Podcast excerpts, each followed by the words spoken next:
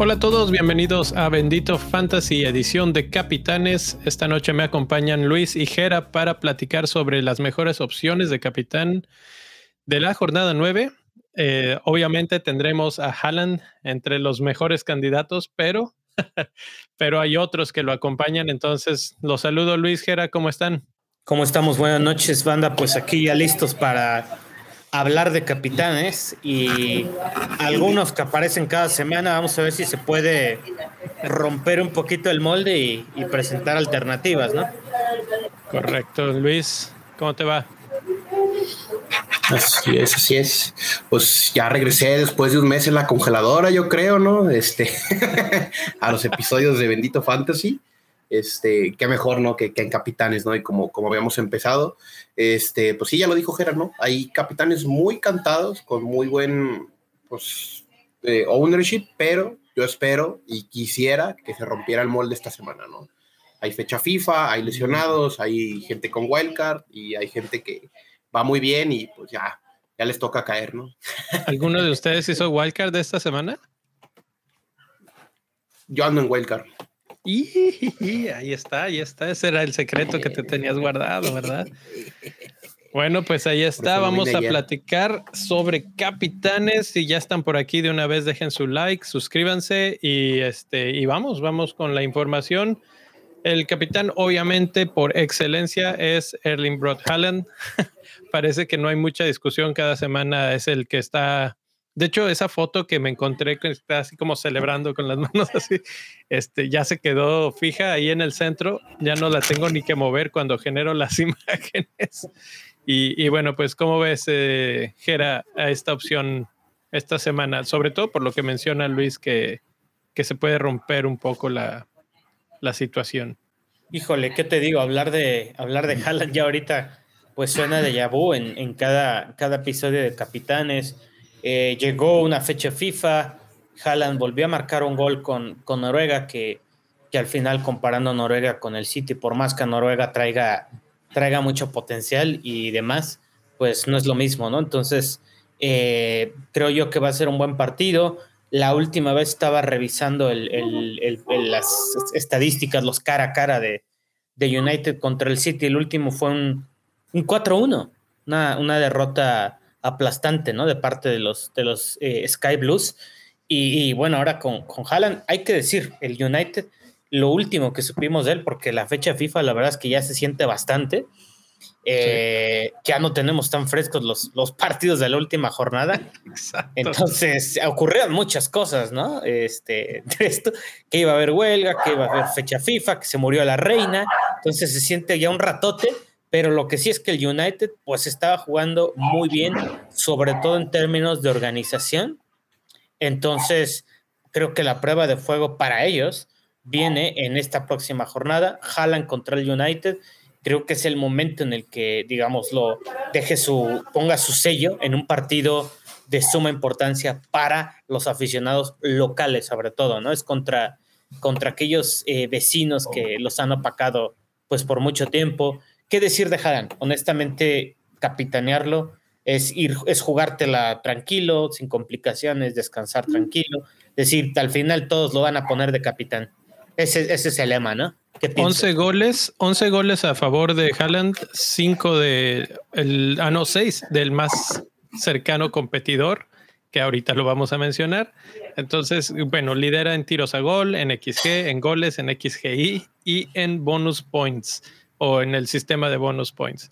Entonces ese es el candidato principal, pero regresa por primera vez en como dos semanas o tres semanas eh, uno de nuestros candidatos a capitán favoritos eh, es Salah, que metió gol con Egipto, que pues sabemos que sabe que tiene todo para hacerlo. Luis, ¿Te interesaría un Salah para esta semana como capitán? ¿Cómo lo ves? ¿Cómo ves su rival? Hay dos cosas ahí. Creo que el ownership está como por el 37%, entonces bajó considerablemente. Yo, yo lo consideré ya una amenaza para los que no lo tienen. Yo ahora lo tengo, lo cambié por Son. Creo que probablemente ahí me replanteé muchas cosas y regrese con, con Salah. pero este le fue bien en fecha FIFA, ¿no? La primera fecha, que es la única que jugó, metió dos goles, ¿no? Y jugó muy bien. Egipto, pues, pues tiene sus limitantes, pero tiene a Salah, ¿no? Entonces, por ahí, pues tiene que brillar, ¿no? Y es donde agarra confianza y puede empezar a agarrar vuelo.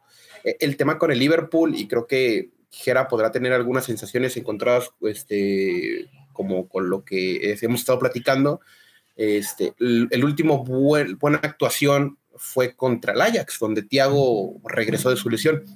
Entonces, hay un Liverpool pre-Thiago y post-Thiago, ¿no? Entonces, ahorita la función de Salah como playmaker funciona únicamente si Thiago está en cancha. Este, únicamente. se supone que sí va a estar, ¿no? Sí, sí, sí, sí. Entonces, yo ahí, este, sí pondría pues veladoras para que no haga tanto daño, ¿no? El, el, tema aquí es que va contra un equipo que ya no, no es como que sepamos cómo juega, pero tiene nuevo entrenador, está de, de Servi ahí en, ¿cómo se llama? En Brighton, recién llegado, tuvo tiempo para trabajar. Sí. Fanfest había dicho algunas cosas a lo que es Graham Potter, ¿no? Entonces creo que este se pinta complicado, no lo veo siendo como el, capitán número uno, pero sí quien lo tenga y realmente tenga la fortuna de su lado y, y no sé, dos goles, creo que ya, ya escaló mucho en ranking con sala de capitán. Es, es el primer diferencial, se podría llamar. Eh, que es raro, que es raro que hablar de Sala como el primer diferencial. es el último lugar en varios escalones que estamos midiendo aquí, como tiros a gol, goles. Increíblemente, de todos los que vamos a hablar hoy, el último lugar en goles y el último lugar en oportunidades claras de gol creadas. Pero es el primer lugar en pases clave y en asistencias. Entonces, ahí nos habla un poco de lo que ya hemos estado mencionando en otros programas y en otras situaciones, que se ha vuelto, su rol se ha vuelto más de creativo y menos de definidor. Y esto, pues obviamente está afectando en el fantasy a que no dé tantos puntos porque da pases de asistencia, o por lo menos es lo que está intentando. Habrá que ver si se mantiene ahí. Ya vimos que cuando juega con Egipto juega más ah, ofensivo, entonces ah, el potencial sigue ahí. Y si en algún momento Klopp dice es hora de soltar a la bestia, eh, puede ser que los que no lo tengamos sea nos, nos lamentemos bastante, bastante por eso.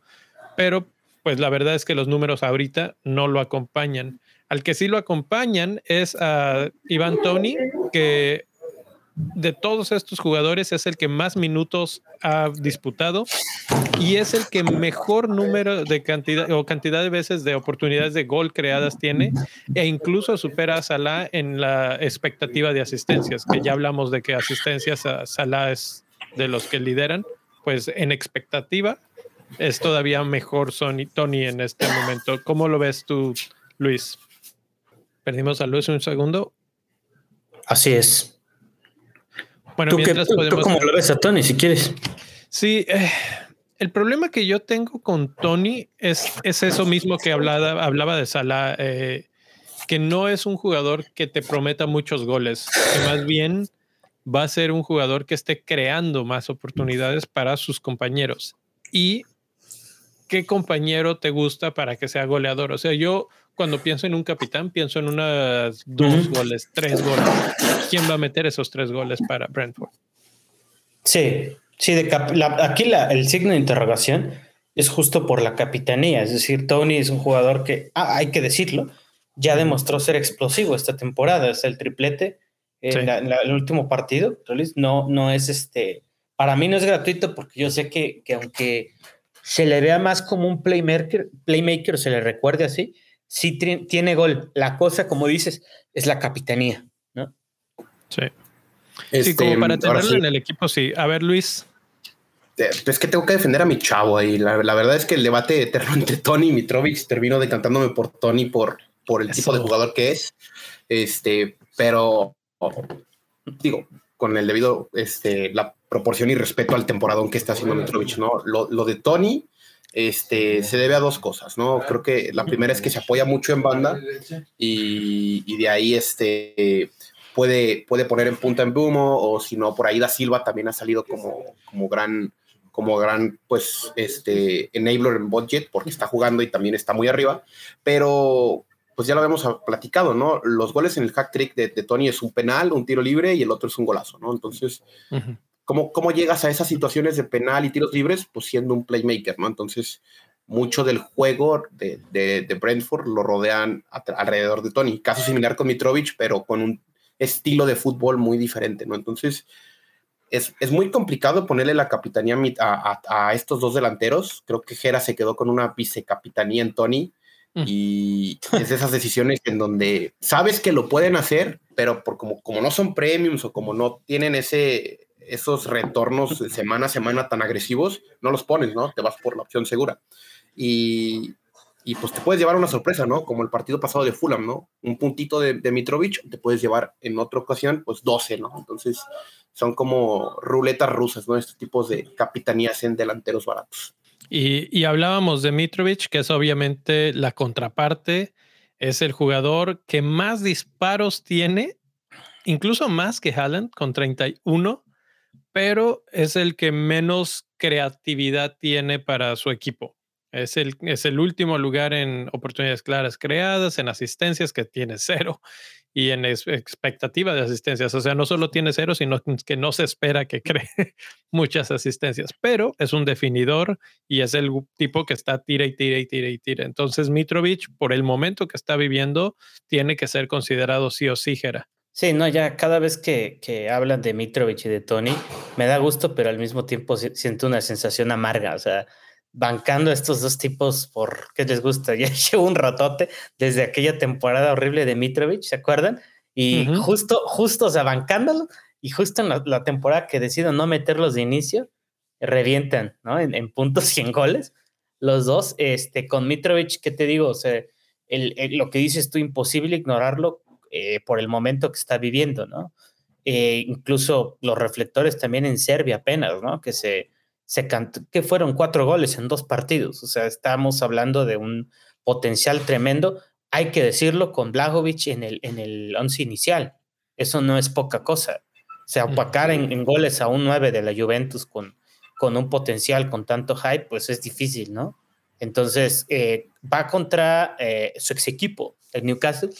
Estaba revisando las estadísticas porque yo me acuerdo que cuando estuvo en el Newcastle tuvo una época muy oscura, Mitrovic, por ahí Rafa Benítez le, hizo el feo, decía, no, pues tienes que, encontrar un equipo, estuvo a punto de llegar al Brighton, dijo, no, no quiero venderlo, no quiero venderlo, quiero que, se vaya de préstamo, Entonces, por ahí quedó esa espina en Mitrovic. En los últimos tres partidos no le ha hecho daño al Newcastle, que su, ex equipo no terminó muy bien, ¿eh? Con, una sensación buena a Mitrovic. Esta vez en Craven Cottage, con eh, yo creo que la mejor, el mejor momento de su vida en términos de, de anotaciones no es descabellado, la verdad. O sea, eh, todo pasa por Mitrovic. En, el Fulham, todo, todo, todo, absolutamente todo. Y es un equipo que lo conozco bien, sí le apunta mucho a la localía, honestamente. Yo, yo desde hace años lo recuerdo muy fuerte en, Craven Cottage, algo en Klenken de, visita.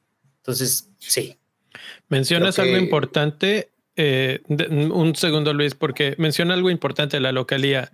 Eh, Haaland es local, Salah es local, Mitrovic es local y estoy viendo si no, tanto Tony, como Sterling, que es el que vamos a discutir ahora, no juegan de visitante. ¿Ibas a decir algo, Luis? Sí, respecto a Mitrovic, hay un dato que es muy, muy crudo y, refleja mucho la temporada de Mitrovic, tanto en Championship como lo que lleva en Premier. A nivel europeo solamente está detrás de Kylian Mbappé en goles. Este, habla mucho del, tipo de temporada. Recuerdo mucho que cuando hablamos con Pepe en el episodio, este, hacía la mención de que necesitaba estos seis meses para demostrar que puede ir a, a Qatar. Para mí ya demostró que no nada más puede ir, sino de que va a ser el titular contra Brasil, contra Suiza, contra, contra quien le pongan. Creo que Blagovic este, podrá ser muy joven y lo que quieras, pero Mitrovic ya tiene un recorrido en diferentes contextos, ¿no? Siendo y no, es tan viejo tampoco. Fulham, subiendo y bajando. No, no, no. Y, digo, esto, este sub y baja de divisiones que ha tenido, pues la ha curtido a, ser una persona de carácter. Hay una historia donde se pelea con un compañero de equipo haciendo yoga también ahí muy, muy, legendaria. Pero, pero a mí me parece ahorita como es como ese tipo de, perros como los pitbulls, en donde realmente los ves muy tranquilos, ¿no? Pero si les haces, si los empiezas a molestar, pues realmente se ponen muy bravos, ¿no? Y terminan siendo muy, pues, pues letales, ¿no? Este, y por lo menos de cara a portería, Mitrovic ha sido eso desde la jornada 1. Correcto, correcto. Y el último que tenemos aquí, que no es obviamente exhaustiva la lista, pero que lo quería incluir y no por los números tanto que, que vemos en pantalla o que tenemos de los últimos seis partidos, porque es Sterling. Sterling es el que menos minutos tiene, el que menos tiros tiene, el que menos tiros a gol, el que menos XG, XGI y bonus points. La verdad es que no sabería por dónde eh, confiar en Sterling o por qué pensar en Sterling desde el punto de vista de sus propios números. Todavía hay que verlo un poco más eh, desde el, bueno, o bajo la tutela de Potter, porque creo que va a ser el jugador esencial, la pieza clave de Potter. No sé, tengo el presentimiento de que así será. Y yo viéndolo jugar el otro día contra Alemania, lo vi bastante bien, bastante activo. La verdad es que el arquero tuvo un par de atajadas espectaculares para evitar sus goles y que eso mismo, si lo vemos o lo continuamos viendo en Chelsea, puede ser muy importante. Y, y más que nada lo pongo aquí por dos razones. Una, el rival, que ahorita los vamos a analizar. Y dos, que puede ser un diferencial potente. Casi nadie va a ir por ahí, casi nadie va a pensar en Sterling. Hemos estado hablando de jugadores que o mucha gente tiene o mucha gente está considerando. Si realmente quieres salirte del molde, puede ser por ahí. Eh, no puse aquí a un último jugador que la verdad es que nada más porque por estética, para nada más mantenerlo con cinco, pero Madison de, de Leicester me parece que pudiera ser el hipster de esta semana, porque la verdad es que Nottingham Forest no ha estado nada bien. Leicester va de local y pues si no empiezan a ganar, no, si no empiezan a ganar contra el equipo que peores números defensivos está posteando, la verdad es que no se le augura nada, nada bueno al, al Leicester. ¿Algún pensamiento desde ese punto de vista, Gerard, con Madison o alguien de Leicester? Mm, eh, mira, por más que Madison esté encendido, que la verdad es que ha tenido buenos partidos esta temporada, o sea, no ha sido, el Leicester ha sido, ha tenido un desempeño pues paupérrimo, pero Madison ha sido la excepción. Aún así, es decir, estás confiando en un equipo que tiene sube y bajas, ¿no? Yo creo que por ahí va la cosa de, la duda. No quiere decir que no vaya a ser puntos, pero creo yo que esa sería mi más grande preocupación, es decir, el, el, sí, ahora sí que cómo funciona el, el, Leicester City, ¿no? No sé qué opina Luisao. Pues ahí comprobando, ¿no? Que entre los dos más guapos que eran Grealish y Madison, Madison era el bueno. Entonces, este, mm. esa es una. Pero hablando de Leicester, eh, a mí lo que me preocupa es la poca cabeza que tienen algunos jugadores que realmente no quieren seguir ahí, ¿no? como Tillemans.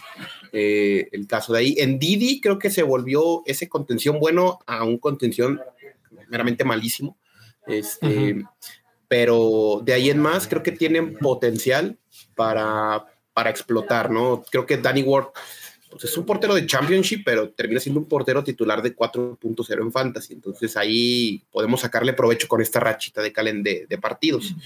Pero este, hablando en términos generales de Leicester, necesitan ganar sí o sí, si no, creo que tanto los, los inversores ahí, los tailandeses, como, como, este, como Brendan Rogers, como las figuras que tienen, como Bardi y demás, pues van a pasar a, a otro, a otro rollo, ¿no? Tal cual a los rivales. Eh, Manchester City, vamos a empezar con ellos. Juegan contra Manchester United y es el, el, partido que se siente más parejo de todos. No hay una, pues no hay una clara distancia en cuanto al peor equipo o el mejor equipo. Manchester United está mejorando últimamente, entonces puede ser un partido bastante difícil vamos a llamarlo así. Ahí hay unos comentarios de paz, ¿no? También en donde menciona que, la batalla en ataque por derecha del, lado del City contra la izquierda del United creo que es vital, ¿no? Por lo menos eh, las bandas del United me parecen más protegidas con Dalot y Malasia, pese a Luke Shaw o Wan que ya se volvieron más malos que la leche. Y, y, pues de ahí, o sea, mis impresiones es que es muy parejo, pero sí quisiera escuchar a Jera que trae un poquito más, pues por lo menos el afín hacia el noruego Haaland y algunos elementos, por ejemplo, pues, pues del City, ¿no? Sí, sí, lo que comenta aquí este Paz es, cierto. O sea, al final son, son cosas que, que en, teoría parecen muy evidentes, pero que sí terminan dando, dando réditos, ¿no? Eh, la cuestión acá es que yo creo que sí vamos a, seguir viendo a un City muy vertical, ¿no?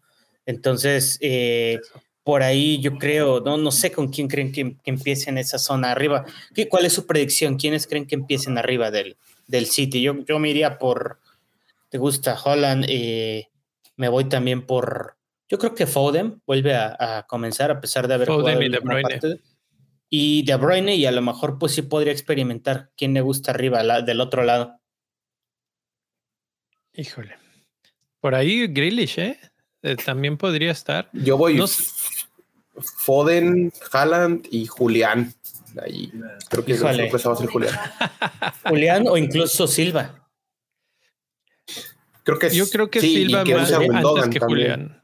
Lo, lo que sucede es que yo creo que va a jugar poco Haaland. O sea, lo, va, a, va a jugar y si tienen el partido controlado, probablemente juegue menos minutos para, porque ahora sí, ya a partir de ahora, de aquí a la fecha 16, que es cuando empieza el Mundial, mm. no hay descanso, no hay paros, entonces, bueno, nada pronosticado, ya sabemos que puede pasar cualquier cosa de repente, pero creo que aquí es donde vamos a empezar a ver a, Pep manejar un poco más al equipo. Yo quiero ver qué pasa el día que Haaland no sea titular, que de repente aparezca por ahí del minuto 70, a ver cuántos lo venden la siguiente semana.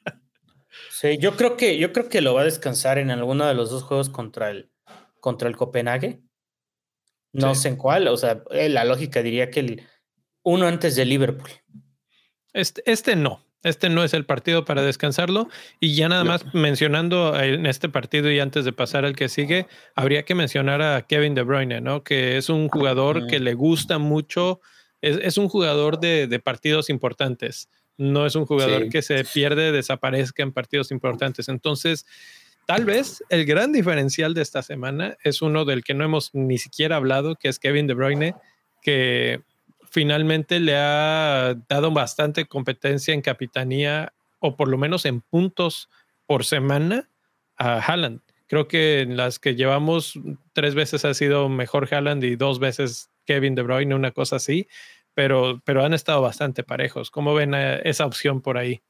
Este, Kevin De Bruyne fue lo que nos prometieron que Salah iba a ser esta temporada valiendo 13 me parece que, Kevin este, tiene un dato muy brutal y es que cuando juega en casa, que es la ocasión ahorita contra, contra el United, se vuelve, se vuelve caca el vato, o sea, neta, neta agarra jugador, o sea, un, un, aura como de playmaker, como cuando lo era Zidane en su momento, o sea, realmente parece un jugador de época, ¿no? Cuando, cuando juega en el Etihad. este, lo demostró el año pasado contra el Chelsea, me acuerdo.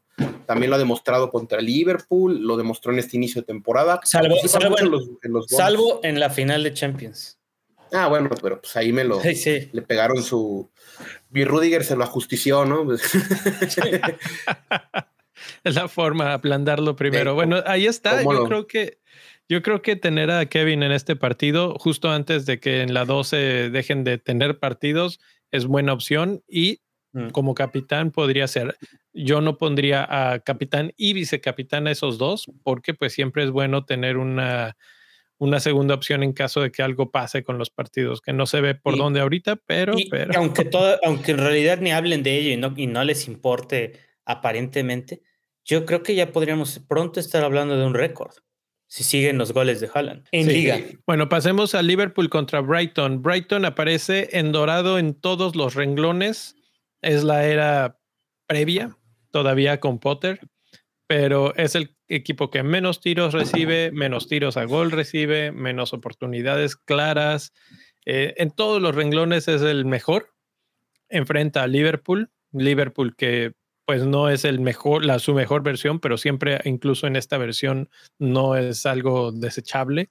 Entonces, eh, de los próximos partidos de Liverpool tenemos Brighton, Arsenal, Manchester City. Este es el que se antoja más aceptable para, para Liverpool. Y si planean ganar algo, debería de ser este.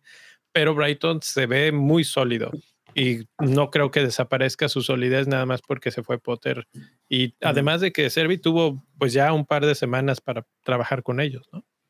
Sí, sí, si revisamos, eh, me voy a poner un poquito filosófico, ¿no? Si revisamos el Shakhtar de Servi, es muy, parece muy vertical porque llega con muy pocos pases entre líneas a, áreas peligrosas y se, se, auxilia mucho de extremos rápidos. Mm. Este, entonces, por ahí no sé si pueda reconvertir al Lamptey o no sé, a algo, uh. a Estupiñán, por ejemplo, a mandarlos a zonas más arriba, ¿no? También está Soli March, que estaba muy bien, pero creo que el motor en medio va a ser gente con buen pase de balón. Creo que van a retrasar a Pascal Grob y van a usar de enganche a Trossard y arriba creo que Welbeck se puede mantener, ¿no? Este, también está Caicedo, que, me ha gustado mucho cómo juega este chico ecuatoriano, pero la incertidumbre con, con este Brighton es que venía de un estado muy sólido, en donde era muy protagonista en Fantasy y también en la Premier, y ahora viene con un Liverpool que tuvo este parón, digamos, de casi un mes, en donde pudo recuperar ciertos activos. El más interesante para mí es Diogo Jota, ¿no? Este, se le ve bien en selección, se le ve bien en su regreso, y si está bien Diogo Jota, puede alimentar a Luis Díaz y a Salah para que también sean finalizadores. Mm. Gera, ¿tú cómo ves a Brighton con de Servi o, o en general un equipo de Servi desde el punto de vista defensivo para detener a Salah, que es el objetivo de capitán de esta semana? Eh, no sé qué tanto, o sea, vamos, no, no sé, no sé qué tanto influye la, la, cuestión de detener a Salah, pero sí los veo, sí lo veo con nociones de juego de Servi, lo que decía Luis, es, él, tuvo un Shakhtar bastante vertical, bastante eh, letal, también yo diría yo, eh, creo que, que Salah, bueno, Liverpool en general no la va a tener tan fácil, pero también regresa Diogo Jota. Y, Diogo Jota hay que recordar que salvó muchas veces a Liverpool. O sea, aunque tuvo su periodo flojísimo, Diogo Jota, el último que le recordamos, antes de eso lo estuvo salvando, ¿no? Entonces, si, si Salah va a continuar con este rol de, playmaker, hay que, hay que aceptarlo. Eh, la fortuna también jugó mucho a su favor en Fantasy. hay que recordar esa asistencia, ¿no? Que da este eh, atropellada, ¿no? De, en el gol de Carvalho, ¿no? ¿Se acuerdan? Sí. Sí, también a Darwin le dio una asistencia atropellada en jornada 1, ¿no? también a Darwin. Está medio maquilladito. ¿Qué digo? Es, Salah, ¿no? Es, el sello Salah. ¿Quién creen que juegue en delantera? ¿Diogo Jota o Darwin Núñez? Yo creo que regresa Diogo Jota por, por la. Le van a respetar, le van a respetar un poquito la, la jerarquía y porque además recordar que Darwin Núñez se pierde, se, se va de Liverpool unos partidos por una burrada. Sí. Eso, eso también hay que recordarlo. Sí, creo que mm. si va a probar, esta es la última oportunidad para probar su delantero fijo para los partidos bravos, que son Arsenal y City. Me parece que hoy, este, este, fin de semana, va a probar a Jota y va a decidir si, si él va a ser el hombre de la partida en los partidos importantes o va a seguir apostando por el fichaje de 80 millones, ¿no? que es Darwin. Porque Firmino ya no se le ve. Ojo que, perdón ahí que te interrumpa, ojo que Jota tiene un buen récord reciente contra el, el Brighton. Fue quien, si bien recuerdo, con Wolves le anotó un hat-trick. Y, contra el Arsenal también, fíjate, entonces es buena racha la que puede traer Jota en estos dos juegos. Interesante. Yo, yo, mi mente se iba con Darwin, pero me, me gusta escuchar sus opiniones porque obviamente conocen más de este equipo. Los últimos tres equipos que quedan son Crystal Palace, Newcastle y Bournemouth. Los tres son los que tienen la mayor probabilidad de recibir goles y de recibir eh, llegadas al arco, etcétera, etcétera. De los tres, el peorcito es Bournemouth, claramente, y es el que enfrenta Brentford, que es Tony, que es el que menos opciones de gol directamente genera, pero que genera asistencias, pases, etcétera, el creador, como lo mencionaba Luis. Por ahí es donde quería mencionar a Chelsea, porque Crystal Palace, sobre todo en estos partidos de, de que, como el que vamos a vivir esta semana, tiene el mayor número de tiros en el área concedidos, que es exactamente donde le gusta a Sterling vivir, meterse en el área y nada más el, el tapping. Eh, oportunidades claras, también el que más. En oportunidades de XG concedido, pues la verdad es que es lo mismo para los tres equipos, pero tampoco tiene el mejor expected clean sheet, o sea que no esperamos un clean sheet desde ese punto de vista. Entonces, mm. para mí, en estos momentos, eh, la opción desde el punto de vista de equipo rival está entre Crystal Palace y Bournemouth. Creo que eh, Bournemouth ofrece una claridad más, más amplia por como lo hemos visto, pero a mí no me convence tanto Tony como opción de capitanía, obviamente buscando a alguien alternativo a Haaland. Sin embargo, Sterling sí podría resultar una sorpresa debido a los números que están entregando los de Crystal Palace esta semana. ¿Cómo lo ven ustedes? Pues me jalo yo, ¿no? Me jalo yo a ver qué onda. Mira, el, el, tema en Champions, que fue el primer partido de Potter, sí usa Sterling, ¿no? Entonces, este, me gustó su, volumen de juego. También usa Aubameyang, que eso se me hace medio sospechoso porque creo que le va a dar un rol similar a lo que fue Welbeck. Pero el tema con Sterling es que en Chelsea va a tener muchas de las ocasiones que no le daban en el City, ¿no? Que era la de recibe y define. O en, el City era muy finalizador, era casi casi de primera intención. Este, aquí está más involucrado en el juego, hay tiene un buen entorno alrededor. Creo que los reflectores de Sterling ahorita son los que tenía Mount en los últimos dos años, que Mount se ha visto medio pobre en cuanto a retornos en fantasy. Entonces, para mí Crystal Palace no es lo que es la estadística pinta porque de repente te hacen unos juegazos, ¿no? En esta estadística está el hack trick de Haaland encolado, en donde el Crystal Palace iba ganando 2-0, ¿no? Entonces, este, también una cosa es interpretar el número, pero también saber el contexto de ese número, ¿no? Entonces creo que Crystal Palace, bajo las órdenes de Vieira, siempre ha tenido esto, ¿no? De que de repente puede ganar partidos muy complicados o sacarle muchos puntos al Big Six, pero también tienen la mala fortuna de que se les caen los juegos. Y así fue como Liverpool le empató, como el City le remontó, y como de repente no puedes encontrar un clean sheet en una defensa que parece sólida, ¿no? Con Andersen, que es mundialista, y con, con Gehi, que es seleccionado en inglés. Sí, además, Además, también hay que ver que está el factor Selhurst Park. O sea, que salvo el partido del Arsenal, el inicial, pues no han recibido más de un gol ahí. Entonces tampoco se antoja como para una goleada, Que, es, lo que tú decías hace rato. O sea, siempre buscar un capitán que te dé la oportunidad de meter más de un gol, ¿no? Correcto, correcto. Entonces, realmente repasando las opciones de esta semana, es difícil argumentar algo en contra de Haaland aun cuando va contra Manchester United, Manchester United finalmente está en un proceso de recuperación, está en un proceso eh, de reencontrar su estilo, parece que va por buen camino, pero esta es su prueba de fuego. Si pueden detener a Haaland y a De Bruyne, se puede hablar ya de un franco nivel recuperado de, de Manchester United. Sí. Después de eso, eh, la verdad es que es un volado entre todas las opciones. Hablamos incluso de Leicester, pero todos los demás puede haberse, encontrarse alguna, un pro o un contra en cada una de las opciones. Me parece que Salah, porque todavía está en treinta y tantos por ciento de los equipos y porque es su último partido antes de los dos que siguen, que son bastante más complicados, puede ser el que explote. Y, no sé, por ahí se nos pudiera estar escapando alguno como, como el Tottenham Arsenal, que pues no hablamos para nada de ellos, pero está Gabriel Jesús, que parece que creo que Arsenal le ha ganado a Spurs de todas, todas en estos partidos desde hace como 12 años. Cuando es en el Emirates, sí.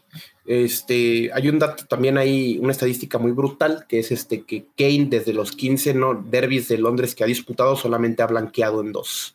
Harry Kane es, es, su cliente, ¿no? El, Arsenal, entonces por ahí una. Y, y obviamente Hyun Min Son, que metió tres goles la jornada pasada y un golazo de tiro libre el otro día con su selección. Y, que otro uno de cabeza, y uno de cabeza y uno de cabeza. Entonces se está reencontrando con el gol. Tripa. y, y, así, pues podríamos seguir con ellos. La verdad es que apostar en un derby es difícil, a menos de que estés apostando por el goleador de 11 goles en, en 8 jornadas, ¿no? O 7, porque realmente nada más hemos jugado 7 jornadas. Entonces, eh, es difícil, pero bastante interesante. Creo que Kane podría ser una opción viable.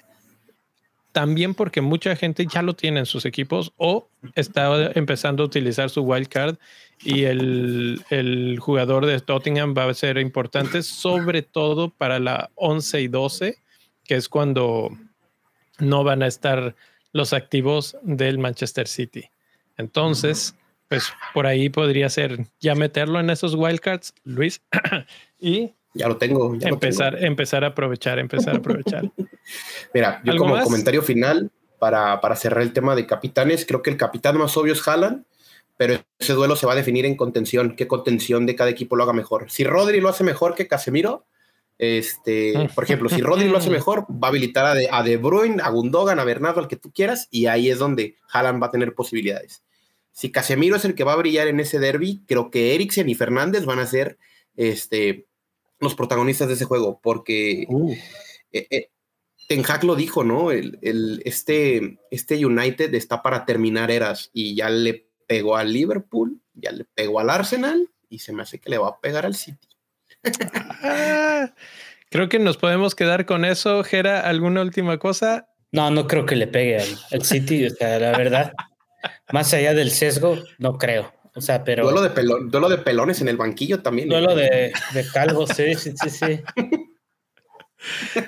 Ah, a, ver, a, ver, a ver quién es el calvo con más este, greñas imaginarias. en el banquillo.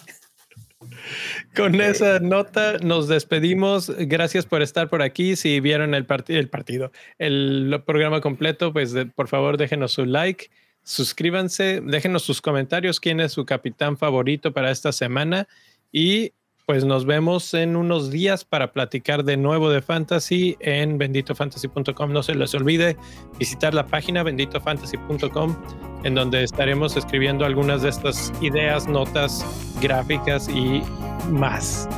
Por ahora nos despedimos. Gracias Gera, gracias Luis. Buenas noches. Bye. Nos vemos.